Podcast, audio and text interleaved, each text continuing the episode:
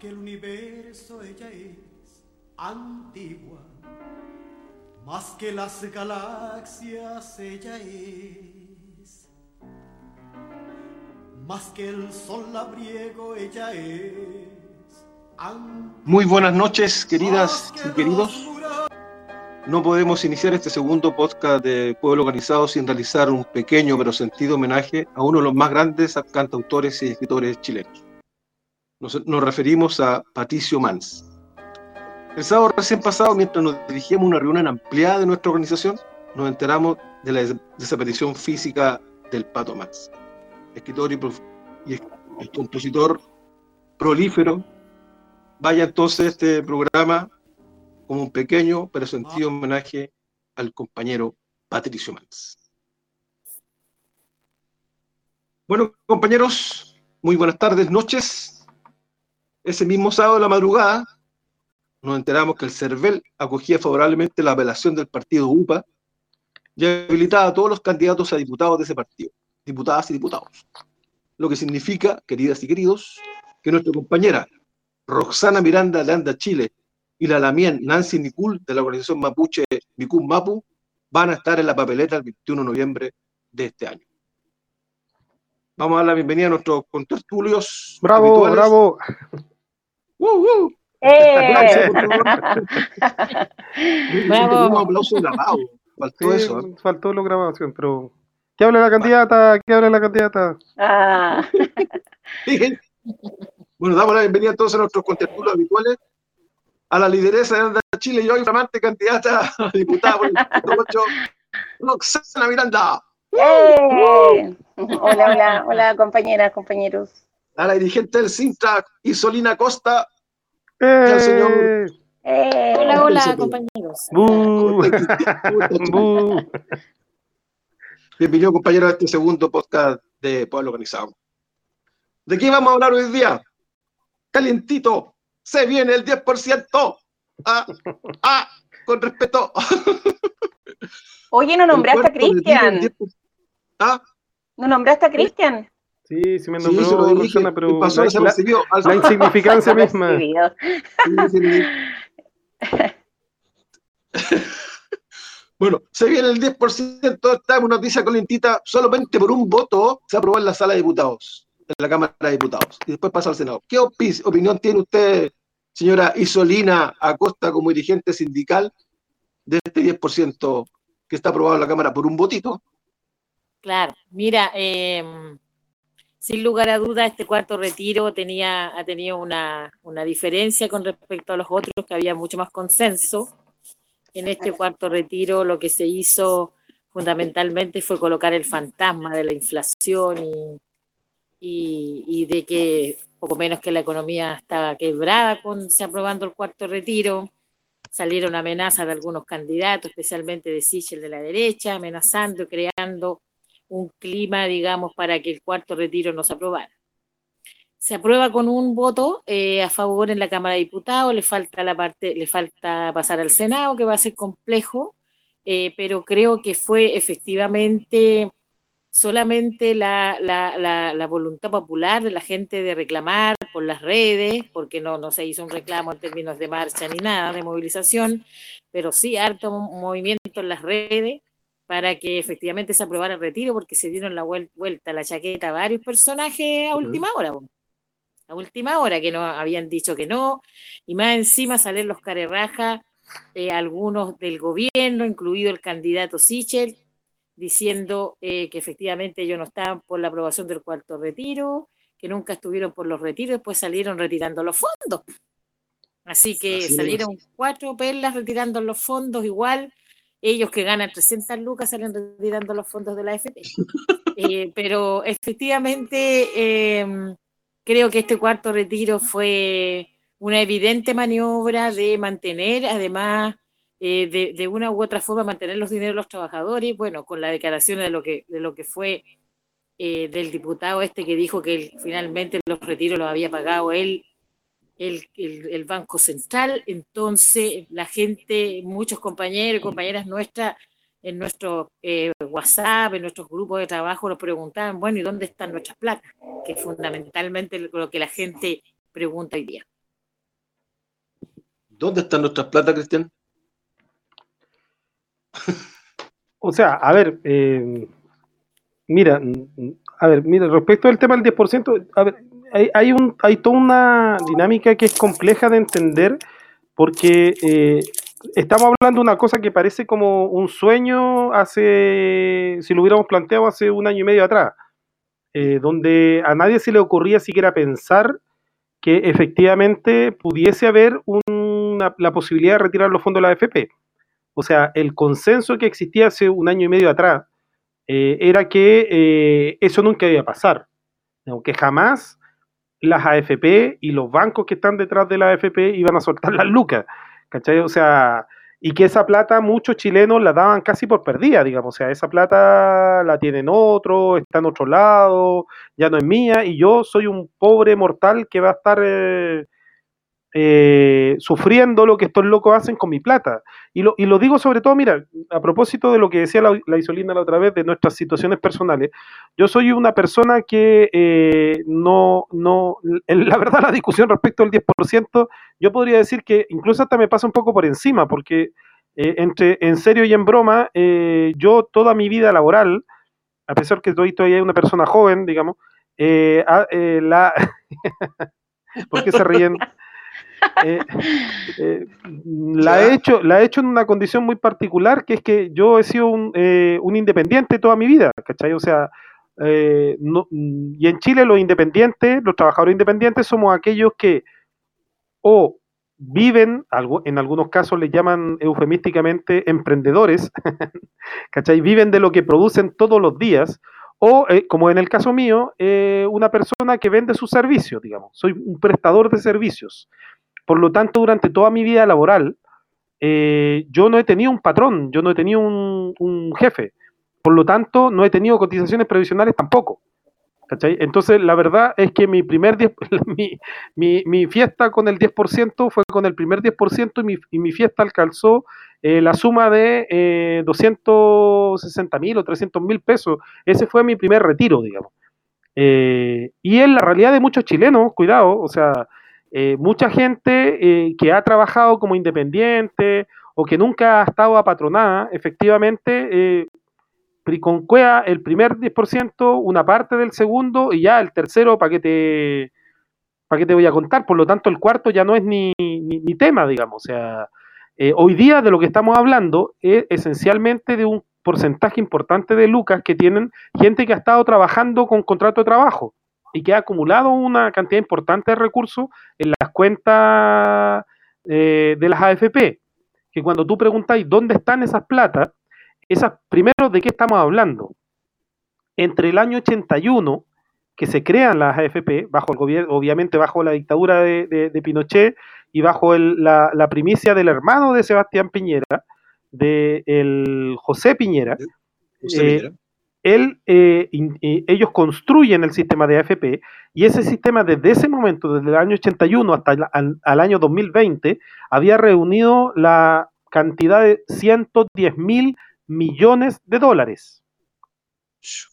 Estamos hablando de una cifra extraordinaria, sideral, digamos, en términos de cantidad de, de, de plata. O sea, si tú tratáis de calcular cuántos son 110 mil millones de dólares multiplicado por un dólar a 800 pesos, la, la, calculadora ni siquiera te va a dar, digamos, en la cantidad de plata que es. Es mucha plata, que es plata que fue saliendo de los bolsillos de los trabajadores chilenos y que fue traspasada a la AFP y las AFP casi de forma inmediata, con esa plata lo que hicieron fue eh, invertirla en fondos externos. Eh, eh, estamos hablando en fondos en Londres, en Estados Unidos, en, en, en, fondos variables, digamos, muchas veces, y una parte de esos recursos se reinvirtieron incluso en empresas chilenas.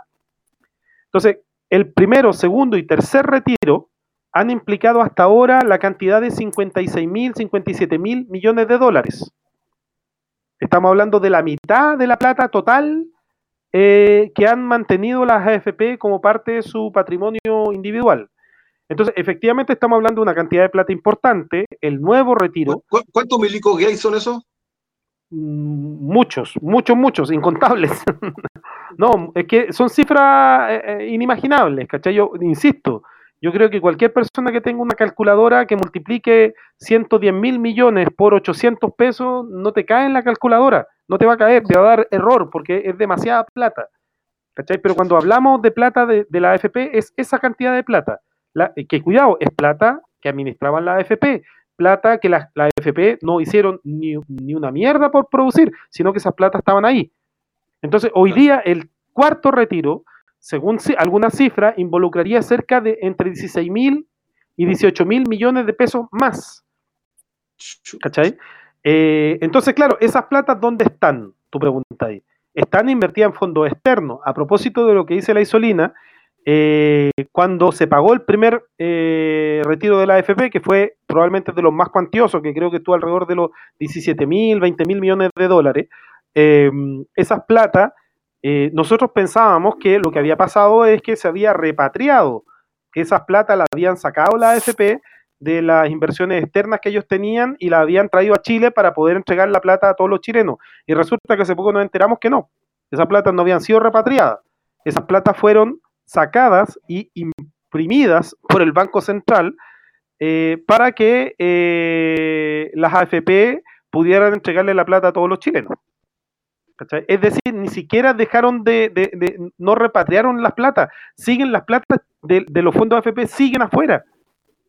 Lo que hicieron fue generar un, una movida. ¿Préstamo No, ni eso. Fue, o sea, de hecho el Banco Central, el presidente del Banco Central lo expresa como que si no hacíamos eso, la economía chilena eh, no tenía futuro. Por lo tanto, nos vimos en la obligación de tener que generar el Banco Central, y esto lo pueden comprobar ustedes sacando un billete cualquiera de su billetera. Si ustedes se dan cuenta, el, papel moneda, los billetes, lo que le llamamos dinero, eh, lo imprime, el encargado funcional de imprimir eso es el Banco Central. El Banco Central, que es un organismo autónomo del Estado, no es un organismo del gobierno, es un organismo autónomo y compuesto por los bancos de la plaza, o sea, es dirigido por los mismos banqueros, los dueños de los bancos del, del mismo país. Entonces, ellos imprimieron plata para poder entregarle plata a los chilenos. ¿Y eso explicaría un poco la inflación hoy día, no? Bueno, ese es otro tema que tenemos más adelante, pero sí, sería uno de los factores, pero no, no, no la explica totalmente, ¿cachai? En términos económicos. Pero lo que sí está claro, cuando tú decides dónde está la plata de los chilenos, la plata sigue donde ha estado siempre. Sigue en los fondos, esencialmente en los fondos de inversión que están en el extranjero, que están en Canadá, que están en Estados Unidos, que están en Londres. Vamos a buscarlo. Rosana, ¿qué te parece a ti esto? Escúchame, quedé, eh, quedé como sorprendida con eso porque uno, uno cree otra cosa, porque como creemos que otra cosa, que efectivamente la AFP prácticamente se están rompiendo en pedacitos y que ya prácticamente no queda nada. Eso, lo que uno cree, avalado también con los discursos de los honorables parlamentarios que juegan a eso, a que prácticamente el sistema se está quebrando y cuando tú me decías eso, pues Cristian, es como pasaría a dejar, no sé, pues, a, hacer algo, eh, porque, o sea, claro, cuando, cuando el mismo Marco dice, ellos están hablando de inflación, o sea, sí, claro, si tú lo querés tirar para un tema para otro, para otro día, luego eso, eso es lo que hicieron, por eso que ellos hoy día lentamente están hablando de inflación y todo lo que nosotros ya hemos escuchado. Pero además de eso, chiquillo, la, la gran mayoría de los trabajadores, por lo menos yo del, del, rango, eh, no sé, de los trabajos que yo he hecho, eh, una de las cosas principales que a nosotros nos decían era que no iban a imponer por el mínimo, porque eso permitía que sacáramos más plata a fin de mes. Y así eso que me pasó a mí, eh, Sí, pues, sí, pues, sí, así, así, así era, así, así jugaba el, em, el, empresario que fuera con uno para imponerte por el mínimo porque así sacaba más plata. Y uno con un total desconocimiento, y así le ha pasado a mucha gente, entonces el rango de familia en Chile, de que están sacando eh, su 10%, los montos tampoco son tan altos, pues estamos hablando de un millón, un millón, es el, es el lo máximo, o, o a ver, el universo más grande de personas que están sacando su ahorro es de un palo. Entonces, cuando la autoría, o por ejemplo, yo he escuchado a la Cubillo, la Cubillo sacando la plata y así, mucho más, eso, eso también fue bien interesante en este cuarto retiro, porque todos empiezan como a, a decir la verdad, puedo decir, sí, yo también lo saqué. Eh, de antes estaba viendo ahí un, a, en un programa ahí cuando la misma periodista, oye, no me digas que esas minas ganan 300 lucas, po. Y, y, también sacó porque tenían que pagar la enfermedad de una tía y no sé qué. Entonces, ¿sabéis lo que a mí me, me causa una duda? Porque se supone que eh, era un palo la gran mayoría, un millón, pero el otro monto no, no pasaba más allá de cuánto, chiquillos, no eran cuatro millones y algo. Entonces, son cuatro millones y algo, ¿qué? Un, cuatro millones tres. ¿No es cierto? es súper poca plata. Entonces yo digo, ¿qué interés puede tener, por ejemplo, un, una persona de, no sé, un periodista reconocido que gana como 40 millones al mes, o el mismo parlamentario que gana no sé cuánta plata? ¿Qué necesidad tenéis de sacar cuatro palos? Pura, costumbre, pura mala costumbre, Roxana, agarrar. Si, si hay, agarra. Agarrar. Mm. Es lo que hace abajo. Es, como, es como raro. Y la justificación. Nicolás Solina, el mismo Sichel, el candidato de, la, de, la, derecha, le preguntaron y no, estaba piolita, ¿ah? Está calladito. Pero ¿sabes qué? Harta gente lo tuvo que decir. Entonces, eh, claro, el cuestionamiento, por, por, eso que esto fue tan peleado, eh, ahora, porque estaba más peleado incluso, yo creo que los argumentos que estaban ocupando era eso. O sea, ¿con qué moral? Si vos sacaste la plata, ¿cómo no vaya a votar ahora a, aprobar el cuarto retiro? Entonces, los argumentos ya no eran argumentos políticos, sino que eran argumentos morales los que se estaban tratando de tirar. Eso, eso en este circo ha sido bien interesante. Ahora, lo que pase, eh, la diferencia de votos, eh, es súper es súper mínima, porque, bueno, yo también escuchaba un poco ahí a los comentaristas y estaban diciendo como que hubo muchas presiones desde la moneda para que esto no se aprobara. Entonces, yo ahí lo cruzo con lo que acaba de, de, de vernos Cristian. O sea, esto significa que el Banco Central, Cristian, y eso lo podí, nos puedes confirmar tú, es que tendrían que volver a hacer más billetes para, para poder pagar esto. ¿Eso, eso me estáis diciendo? ¿O, sea, los billetes lo hace siempre el Banco Central. O sea, el Banco Central es el encargado de imprimir billetes en el país. ¿cachai? no, pero en este caso, si se este aprueba esto. Sí, sí, por eso lo. A ver, lo que pasa es que si lo mezcláis con el tema de la inflación, a ver, em, eh, eh, resulta medio complicado, pero, pero de entender, pero el, el, billete en sí no tiene, no tiene ningún, eh, el billete es un papel, El billete es un papel que solo está respaldado por, el, por un factor que es el factor trabajo. Entonces, en la plata que está baja en la, en la es plata, como diría un economista de verdad, porque es plata que alguien la produjo, o sea, es plata de mi trabajo. Por eso que las platas de la FP es una plata tan, tan entretenida y tan dulce, un, el mejor eh, dulce que tú le podés pasar un, a un empresario, un capitalista cualquiera, porque es plata del trabajo, no es plata de un préstamo. Es, como cuando uno tiene plata, no sé, todos nosotros, todos nosotros hemos ido, sabemos la diferencia entre, ah, yo junté 100 mil pesos cada mes de lo que yo trabajaba y después tengo el turro de billete y digo, ya, aquí están mis 100 mil pesos. Yo los produje, pero no es lo mismo que cuando uno va al banco y te prestan un millón de pesos. Si tú miras los turros de billetes son iguales. Los turros de billetes no hay, capital especulativo, hay capital de, que se concreto, que se produce. exacto, pero además esa plata, ese millón de pesos que tú tenías arriba de la mesa, que es igual al otro millón de pesos, son los mismos billetes, impresos por la misma persona, ¿cachai? Tú sabís que no son lo mismo. ¿Por qué? Porque el primer turro, el que tú trabajaste y tú juntaste las 100 mil pesos durante 10 meses, tú sabís que es plata tuya, que tú la trabajaste y que no se la debía a nadie. El segundo turro, tú sabés que es plata que no es plata tuya, que no es plata de verdad, que esa plata te la van a venir a cobrar y que la, es plata futura, ¿cachai? Es plata que la tenía ahí, porque la veí, está ahí, yo tengo aquí el, millón de pesos, ¿cachai? Pero no es plata de verdad porque todavía no, no hay trabajado para producirla, ¿cachai? Solo que el banco te la adelantó, porque el banco es bueno, no, el banco no es bueno, el banco te la adelantó porque te va a cobrar en vez de 100 mil pesos vaya a terminar pagando 140 lucas, ¿cachai? O sea, el, banco va a sacar su ganancia de eso. Entonces, efectivamente, la plata de la FP es plata de verdad. Entonces, que la plata de verdad produzca inflación, eso es mentira, ¿cachai? Eso es mentira. ¿Qué es lo que hizo el Banco Central? El Banco Central lo que hizo fue cubrir a las AFP, ¿cachai? Cubrir a las AFP para que las, las AFP no tuvieran que retirar esa plata de los fondos de inversión en las cuales habían metido la plata y que se retiraban la plata, mira, no sé si les pasa a ustedes, a mí no me ha pasado nunca, pero eh, tener la suficiente plata como para ir al banco y decirle ya, lo primero que te dicen en el banco ya, usted quiere poner esta, quiere poner esta plata con a intereses, ¿cachai? A un año le damos el 2%, si la pues, pone a, a tres años es al, 3 por, al 15%, y si lo pongo a seis meses, no, ahí es al 2%, ya, y te dicen, y lo primero que te dicen, ya, pero ¿y si yo quiero sacar la plata? No, usted la puede retirar en cualquier momento, pero le vamos a quitar un porcentaje, lo vamos a castigar. Eso pasa, ¿cachai? Y eso es lo mismo que pasa a nivel internacional, ¿cachai? Estos buenos ya tenían la plata invertida y efectivamente no la pueden retirar porque si no los castigan, ¿cachai? Claro, exactamente. Claro.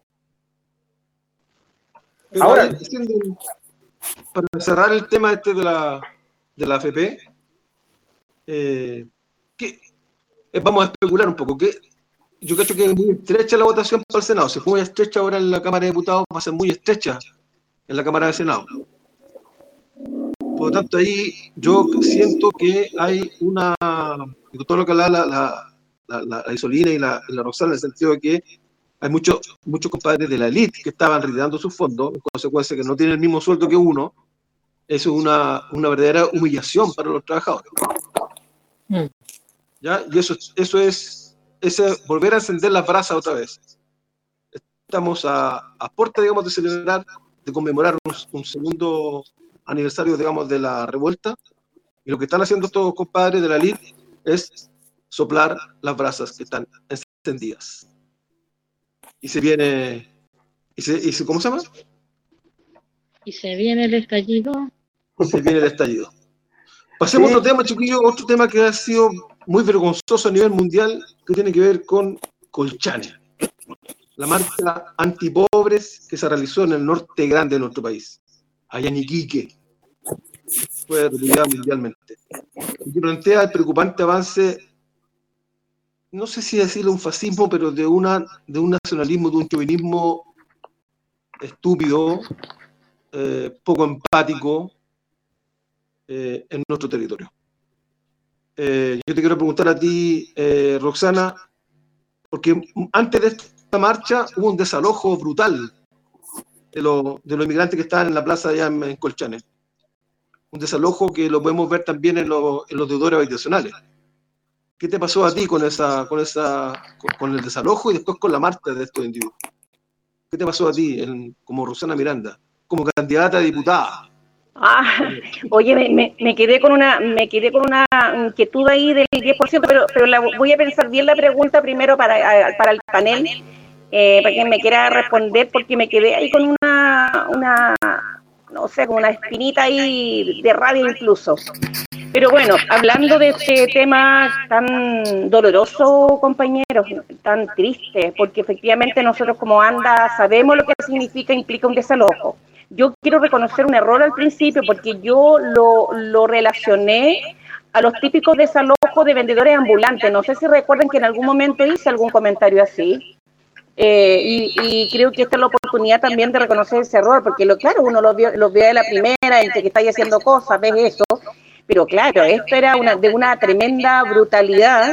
Eh, no solamente el desalojo, Marco, chiquillo, sino que eh, cómo, se, cómo lo, lo provocaron, cómo, cómo lo hicieron y, y por qué llegáis a ese, a ese nivel. Ahora, eh, a mí lo que me sorprende es cómo también se ha hecho como tan mediático. Eh, no, es que le quemaron las cosas a la gente porque eso fue, lo, lo mostraron las imágenes. Y yo decía, como si, no, por ejemplo, nosotros lo hemos vivido tantas veces cuando los pacos entran a desalojar una familia, loco, te rompen todo. si, si, si un, mueble no te lo pueden sacar, lo arrancan. Es así, es así cuando desalojan. Entonces, como pasa ese desalojo dentro de una casa, obviamente no se ve. Pero vamos, vamos al grano, vamos a lo brutal de esto y cómo, eh, ¿por qué se da? O sea, si tú me preguntáis qué nos pasó, molestia, rabia, eh, no sé, inquietud de, que esto se ve feo. Se vio feo porque veía un desalojo sumado a la quema de cosas y levantando banderas chilenas. Entonces, obviamente estaba orquestado de alguna forma por alguien. Eh, yo ayer le contaba a Cristian que fui a comprar una llave de paso porque aquí tengo un problema con una llave y escuchaba a una niña, una venezolana, que ella decía, por ejemplo, que pagaban 7 mil dólares, parece que te dije, Cristian, ¿no?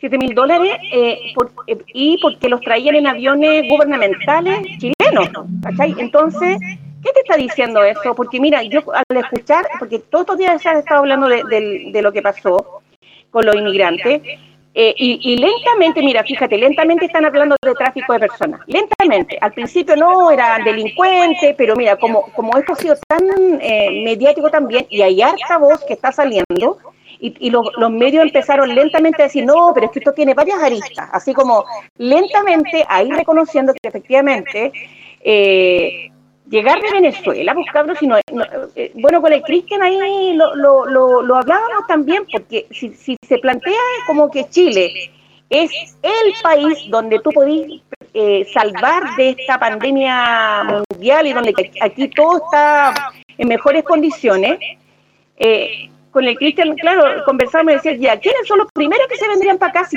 Chile estuviera en las mejores condiciones? ¿Quiénes? Los venezolanos, los haitianos, ¿quiénes deberían venirse al tiro para acá? Los hermanos más cercanos, tu vecino, ¿no? Pero no, no un venezolano, por lo no un haitiano, por ejemplo. Yo recuerdo también el 2013, cuando nosotros vimos allá y estuvimos harto tiempo, y ahí la gente ya estaba reclamando, chiquillo, ya estaba reclamando porque la cantidad de inmigrantes que llegaban, y ahí se hablaba de, de 100 colombianos diarios, colombianos diarios en aviones chileno. Eh, y también se hablaba de sicariato, eh, era un tema muy recurrente en Iquique, chiquillo, estoy hablando del 2013. Ahora, esto está reventando porque ya no tienen dónde meter la gente, entonces, y, a la gente que están trayendo, como le están ofreciendo todo, eh, para traerlo y no, y no sé a qué condiciones le están ofreciendo también. Entonces, el tema va por tráfico de personas. Por ahí, por ahí va la cosa. Y de ahí que los compañeros ayuden un poquito más a profundizar esto, porque así como dicen los medios de comunicación, esto tiene varias aristas. ¿Por qué no se va a, Colombia, por ejemplo, ¿Por qué el tremendo pique para acá? Ahí habla de tráfico de personas y un lucrativo tráfico de personas. Y Solina, desde el punto de vista de los trabajadores, ¿qué te parece a ti como, que fueran trabajadores los trabajadores de primera y segunda categoría, estos inmigrantes que, tienen todo el derecho de buscar mejores condiciones de vida para, para ellos, para sus hijos. Eh, y vienen, claro, hay una propuesta aquí que hay falta gente del agro. Eh, y seguramente los sueldos que le van a pagar a estas personas eh, se van a ser aún peores que los que recibimos hoy día en, Chile. ¿Qué te pasa a ti? Bueno, nos pasa y nos cruza esta la idea, escucha, eh, hablando, esa leyendo a, a ¿no? Eh, esto de, la, digamos, eh, chileno extranjero finalmente es el mismo obrero, eres la misma clase obrera. Ahora, especialmente en el tema del agro, ya en varios lugares se han encontrado, ha pasado con los paraguayos, con los colombianos, en varios lugares se ha encontrado efectivamente, eh, y dentro de eso, de los de los de donde se han encontrado varios fondos con gente en el trabajo esclavo, o sea, a ese nivel. Sin lugar a dudas, este tiene varias aristas, pues tiene la arista que tiene que ver con las mafias, tiene la arista política que tiene que ver con el con la derecha, que efectivamente le sirve, le asusa, porque quienes asusaban la marcha anti-inmigrante en Iquique eran militantes del Partido Republicano, del Partido CAS, que hoy día estuve revisando que además es uno de los que más subió la encuesta, o sea, con eso nomás lo se dice todo. Eh, el, uno de los candidatos que más subió la encuesta ha sido José Antonio Cas de la ultraderecha, que son los que levantan las marchas anti-inmigrantes y las marchas anti-aborto, las marchas antifeministas, o sea, un montón de cosas más y efectivamente un gobierno que además eh, le conviene absolutamente lo que está pasando porque señala que ellos están tan preocupados, sin embargo no hace absolutamente nada, una, desidia, porque de una u otra forma incentivan, eh, como lo estuvimos conversando con Cristian el otro día, incentivan la migración ilegal, y la migración ilegal significa inmediatamente en términos laborales eh, la baja en los sueldos de los trabajadores. Porque claro, un trabajador migrante que no tiene que comer va a trabajar eh, por la mitad del sueldo de lo que trabajaba un trabajador chileno, que además no solo tiene que tener un sueldo decente para vivir en un país que es carísimo como Chile, sino que además eh, si se organiza y tiene negociación colectiva, tiene aguinaldo, tiene vacaciones, tiene un montón de cosas más y que efectivamente ellos no van a tener.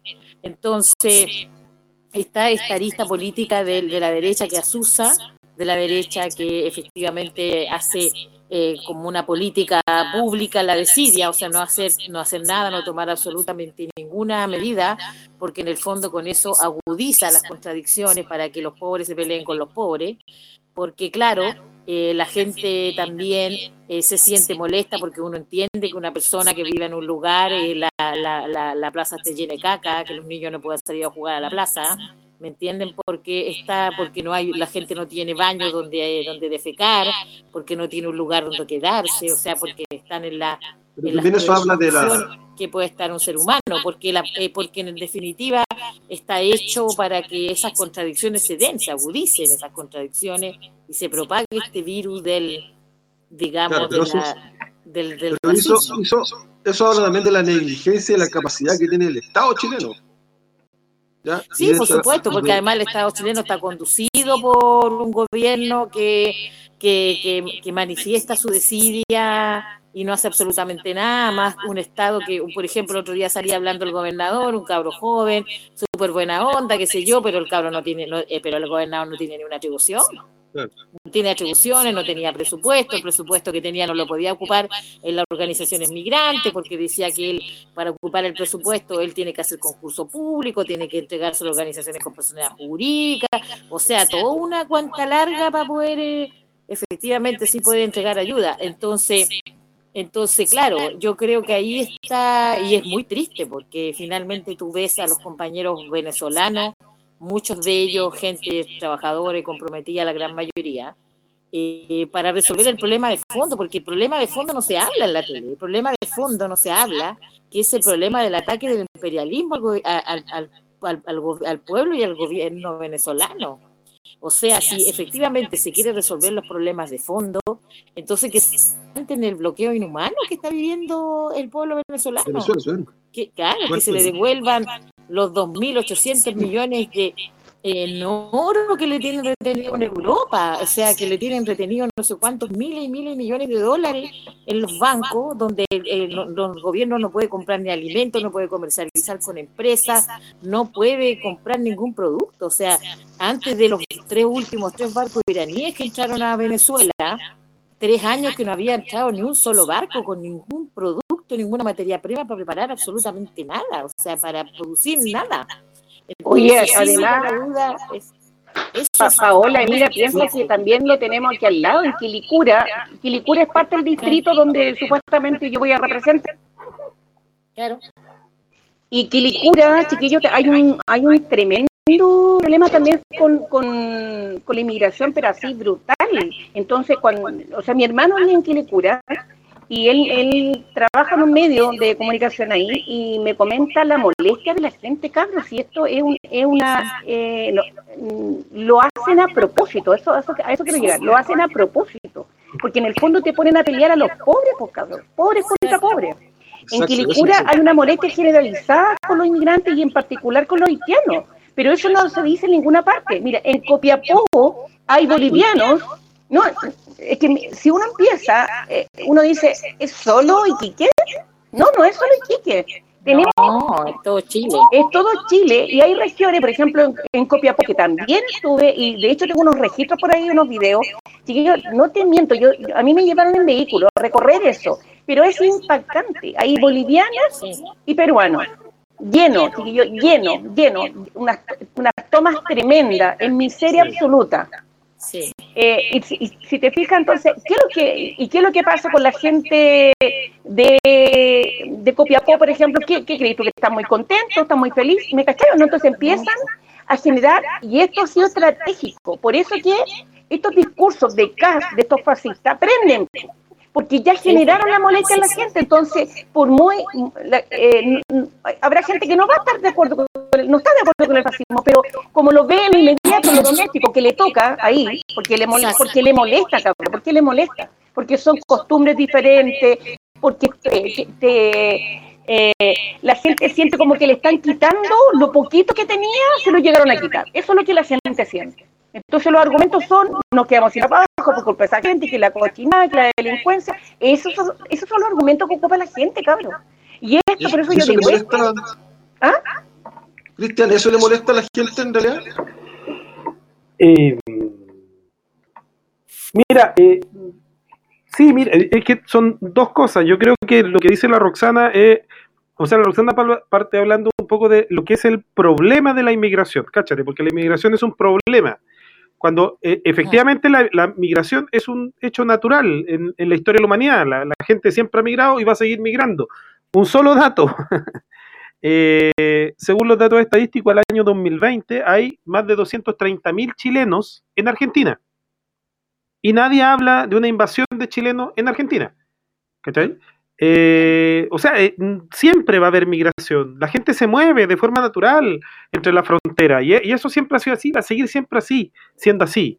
¿Cachai? La gente se mueve por muy distintas razones, no solo por andar buscando una mejor vida, hay gente que se quiere ir porque se quiere ir por, razones, insisto, que son muy distintas.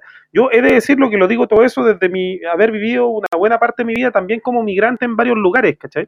Entonces uno sabe después de un rato que la gente no solo migra por problemas económicos, no, la gente migra también porque hasta está cansado de, de todo, de su mamá, de su pareja, del país, porque quiere buscar otra cosa, porque le parece no sé, el, ser humano es por naturaleza un ser que está buscando, de hecho, si no, el, mundo nunca se hubiera poblado, digamos, o sea, el, mundo se pobló fruto de migrantes, de, seres que caminaron y caminaron y caminaron. Ya eso es una primera cosa. Entonces, hablar del problema de inmigración implica que hay un problema. Ahora, yo diferenciaría el tema del problema de la inmigración del tema del montaje. Porque esto que vivimos en Colchana y esto que estamos viendo en Iquique es un montaje. Montaje con todas las palabras de la ley. Y es un montaje que tiene, está siendo un montaje político porque está siendo utilizado por algunos partidos. Correcto. ¿Por quiénes? Particularmente los, yo creo que particularmente por el partido de CAS para presionar a, la, a la votación de la gente derecha para que se venga para su lado, porque ahí están los verdaderos patriotas. ¿Cachai? Es. un, es un montaje también de cierta empresa, como por ejemplo salió no se demoró mucho la Sociedad Nacional de Agricultura en publicar una nota ayer en el Mercurio, donde dicen, pero, weón, hay que normar la migración, saquemos una visa para que necesitamos 150 mil trabajadores en el campo, dicen los weones Barça. 150 mil nuevos trabajadores. Entonces construyamos una visa para traer trabajadores para que vengan explícitamente a trabajar al campo. Yo no sé si la gente que está entrando, particularmente los venezolanos que trajeron eh, hasta acá, eh, quieren ir a trabajar al campo. y cuidado, por cuántas lucas, ahí, te, ahí muérete, porque ya están saliendo muchos reportajes que te hablan de trabajo esclavo en el campo chileno. Entonces, es un montaje de los políticos, es un montaje de las empresas y también es un montaje de las mafias, que es un poco lo que decía la Roxana. Y ya está demostrado, no solo en el caso chileno. O sea, la gente que hoy día migra desde África hacia Europa, que migra desde Centroamérica hacia Estados Unidos, y está demostrado en el caso de esas mafias, están ganando más plata con el tráfico de personas que con el tráfico de cocaína. Porque lo que dice la Roxana es verdad. Traerse a alguien es lucas, son miles de dólares lo que están cobrando. Cuidado, te los cobran en chinchín o te los cobran a futuro. Porque son mafias de verdad que te van a venir a cobrar, te van a decir, ya, vaya a trabajar. Bueno, empieza a pagarme mi cuota, porque me tenía una tremenda deuda conmigo. Entonces, yo lo de lo de Quique, lo, las colombianas, las mafias colombianas. Todo, no, si aquí hay mafias, son mafias de chilenos, colombianos, no, en 10 minutos. Ya, perfecto. Eh, entonces, resuelvo el tema de, de, que eso lo, lo diferencio del tema del, del, de los problemas con la migración, que me parece que efectivamente tienen que ver con la tasa de natalidad chilena que viene bajando de hace 10 años y hay menos gente joven en Chile. El modelo y el país necesita gente joven. Habla, por ti solo nomás, No, hay menos gente, Roxana, hay menos gente. Los países hoy día necesitan. Y el tema, esencialmente, lo que es de la, de la insulina. Los cabros, los chilenos no quieren tener hijos. Es que nadie quiere tener hijos en un sistema que no te, no te lo cubren. Que tú digas, eh, prepararon un escenario que les permite, que, la, que les, le hace, a la gente le hace sentido que, que hay que hacer algo y que es un problema. ¿cachai? Que no es una cosa natural de la inmigración, sino que lo generaron, Cristian, de años. Por eso es que es macabro esto, es macabro. Yo entiendo la, Estamos la siendo puesta en usados, que estamos, hicieron. estamos siendo usados, estamos siendo usados. Por eso estaban todos los medios ahí antes de la marcha. Correcto, correcto, correcto, correcto. Compañero, nos queda un tema y es el fin del toque de queda. Eh, en honor al tiempo, me gustaría que le dieran una, una repasadita súper fácil. Yupi, yupi. Se acaba. Por fin se Se acaba. acaba, se acaba el toque de queda y se acaba el programa también. Mira, a ver, respecto al tema a la normalidad. del toque de queda. Eh, sí, pues, eh, un- uno no se da ni, ni cuenta, pero ya casi pasaron dos años de toque de queda, ¿cachai? O sea, una cosa que, cuidado, Chile rompe el récord mundial en ese sentido. Ningún país del mundo ha tenido un toque de queda durante prácticamente dos años. O sea, porque aquí hay que contar el toque de queda prácticamente desde octubre del 2019.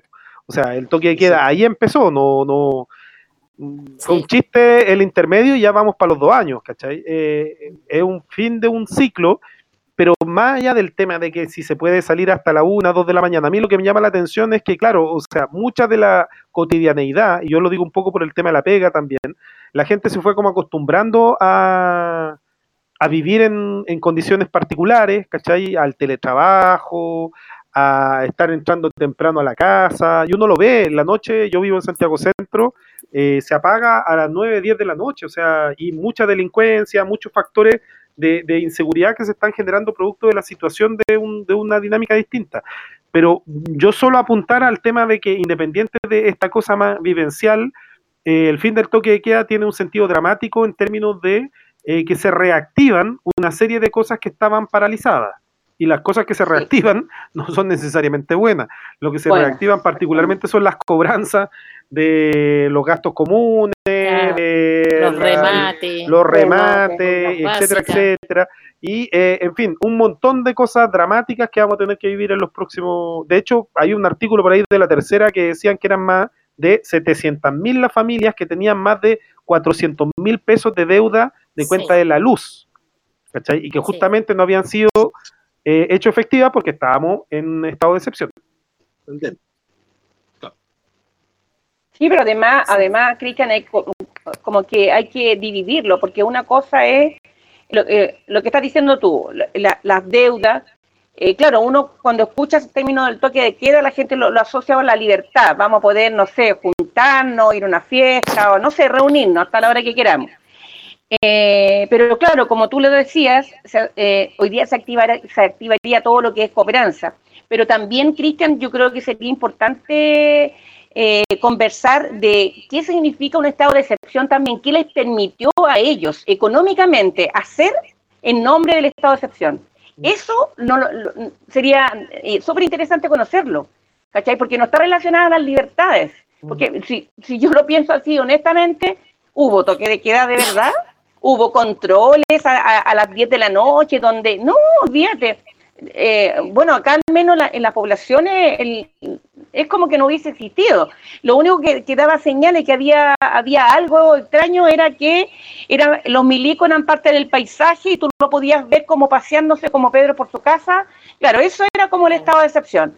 Pero a mí me gustaría ver en lo Y económico que libertades para viajar, que había Claro. para viajar. para Exactamente, salir. sí. Exactamente. Pero más allá de eso, eh, sería súper interesante descubrir qué les permitió estos dos años de estado de excepción para ellos. ¿Qué, Lucas, qué hicieron, qué, qué acuerdos hicieron con respecto a eso? O sea, un puro detalle, yo creo que Piñera no hubiera permanecido en el poder si no fuera por el toque y por el estado de excepción. Sí, También, mira, el, detalle Sí, más po. importante, el detalle más importante. Exactamente. justamente. La, sal- Y la además- salvadita, pe- además la ahora salvadita de pellejo. Y eso significó además, por ejemplo, en materia laboral, un estancamiento y un retroceso enorme en términos de derechos. En términos, en términos de los tribunales laborales están tapados en demanda, que la reforma laboral procesal, digamos, laboral señalaba que los trabajadores máxima, y máximamente iban a estar seis meses en un, en un juicio laboral y hoy día están dos años, igual que en el sistema antiguo.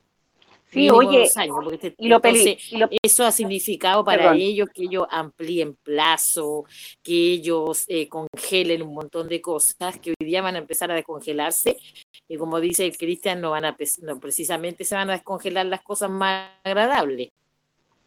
Sí, y además, Paola, mira, nos, pi, nos pille también eh, con dos años de quietud de no podíamos, no podíamos organizar masivamente asambleas públicas, lo que nosotros acostumbramos como organizaciones, pues, como pueblo organizado.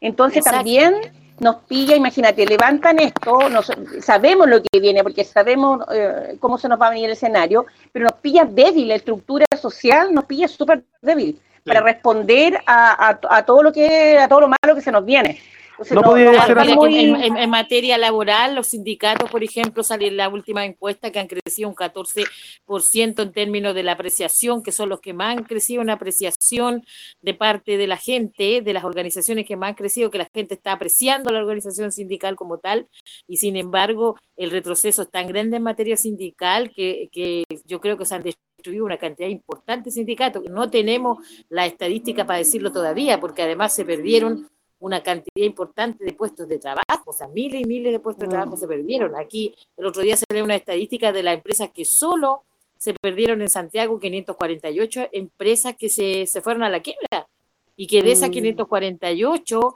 36, se habían creado 36 nuevas empresas, o sea, en el, 1% de las 548.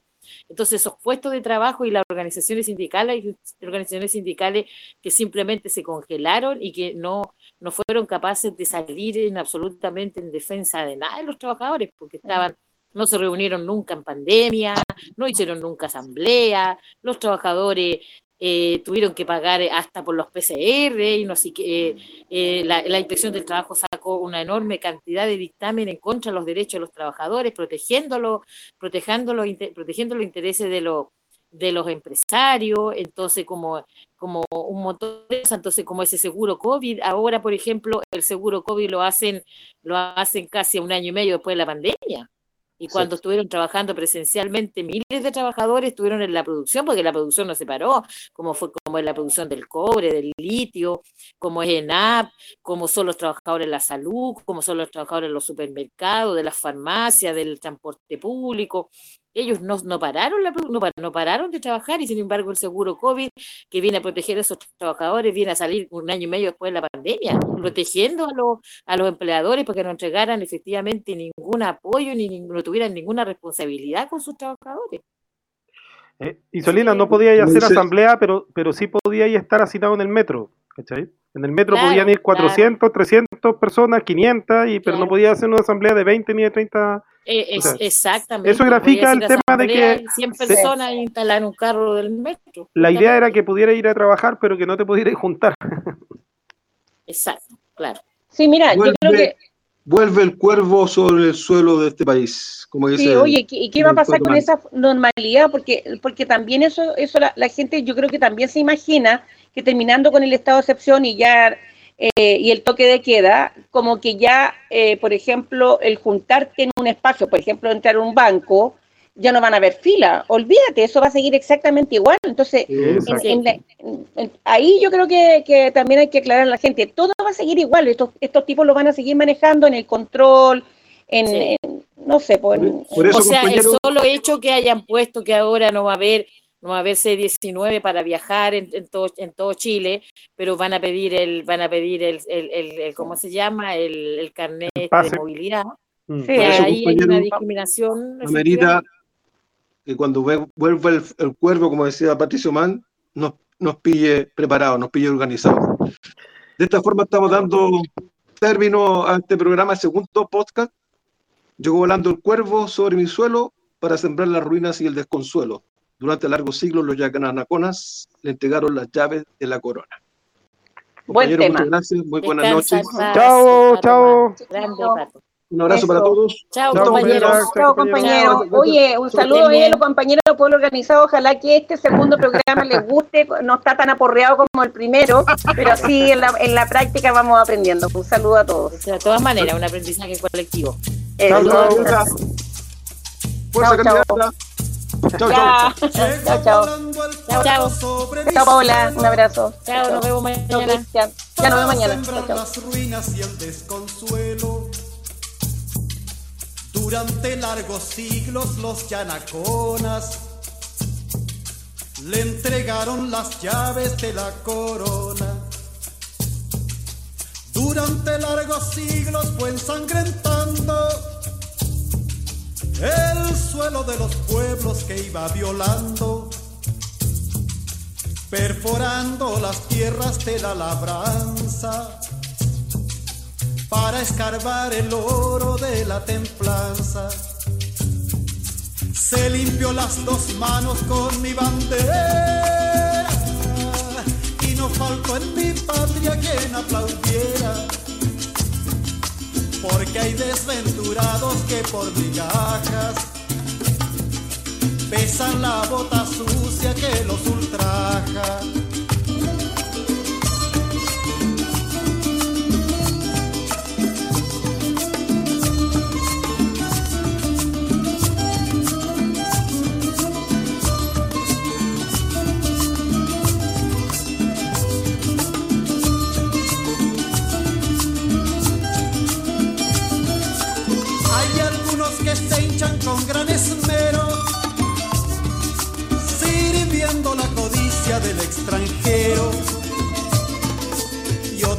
Se solazan por mil dinares, entregando su pueblo a los militares. Un paredón exijo con calicanto para que el pueblo juzgue de tanto en tanto mientras llega la aurora tarde o temprano, justiciando el dolor indoamericano. Llegó otra vez volando el cuervo insaciable, trayéndonos su sombra interminable. Pero no está lejano el día inclemente en que nos levantemos contra los sables para anunciar la aurora del.